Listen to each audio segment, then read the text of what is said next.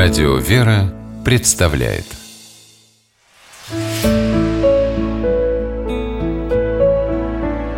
Пересказки. Светлая комната в черном лесу. По мотивам чеченской сказки.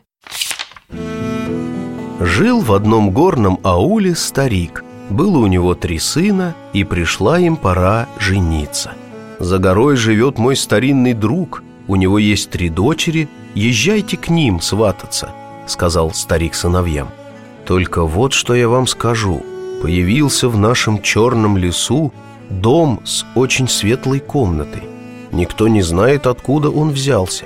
Запомните хорошенько. Ходить в этот дом можно только один раз Иначе плохо будет Надели три брата свои лучшие бешметы из белой материи Черные черкески из домотканного сукна Затянулись поясами с блестящими бляхами Надвинули на брови барашковые шапки с широким верхом сели на коней и отправились за невестами. Только они подъехали к черному лесу, как вдруг ударил гром, и на небе молнии засверкали. «Нельзя нам мокрыми к невестам являться», — решили братья и вошли в дом. Смотрят они и диву даются. В очень светлой комнате — Стены увешаны дорогими коврами. На столе кувшины с вином стоят. Вокруг ни души, только музыка играет. И такой в комнате яркий свет, Как в жаркий летний полдень. Садитесь, пируйте, пойте, танцуйте Вдруг услышали братья чей-то голос Наелись, напились они от души И как раз дождик перестал Сели братья на коней и поспешили за девушками.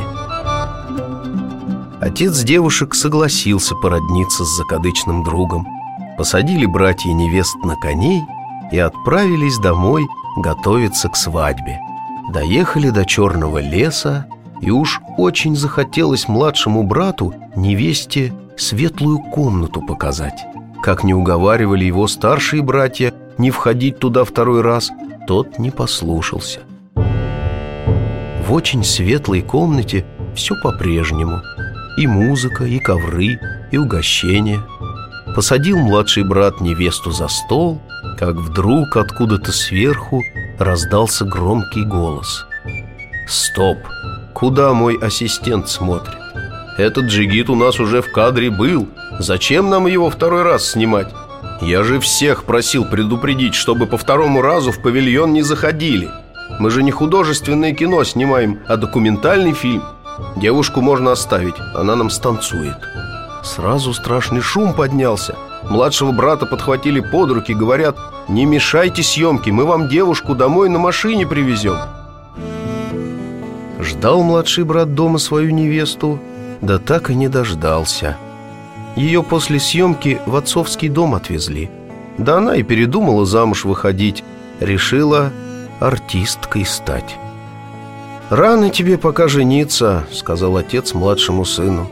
«Сначала научись старших слушать. Без этого все равно хорошей семейной жизни не будет»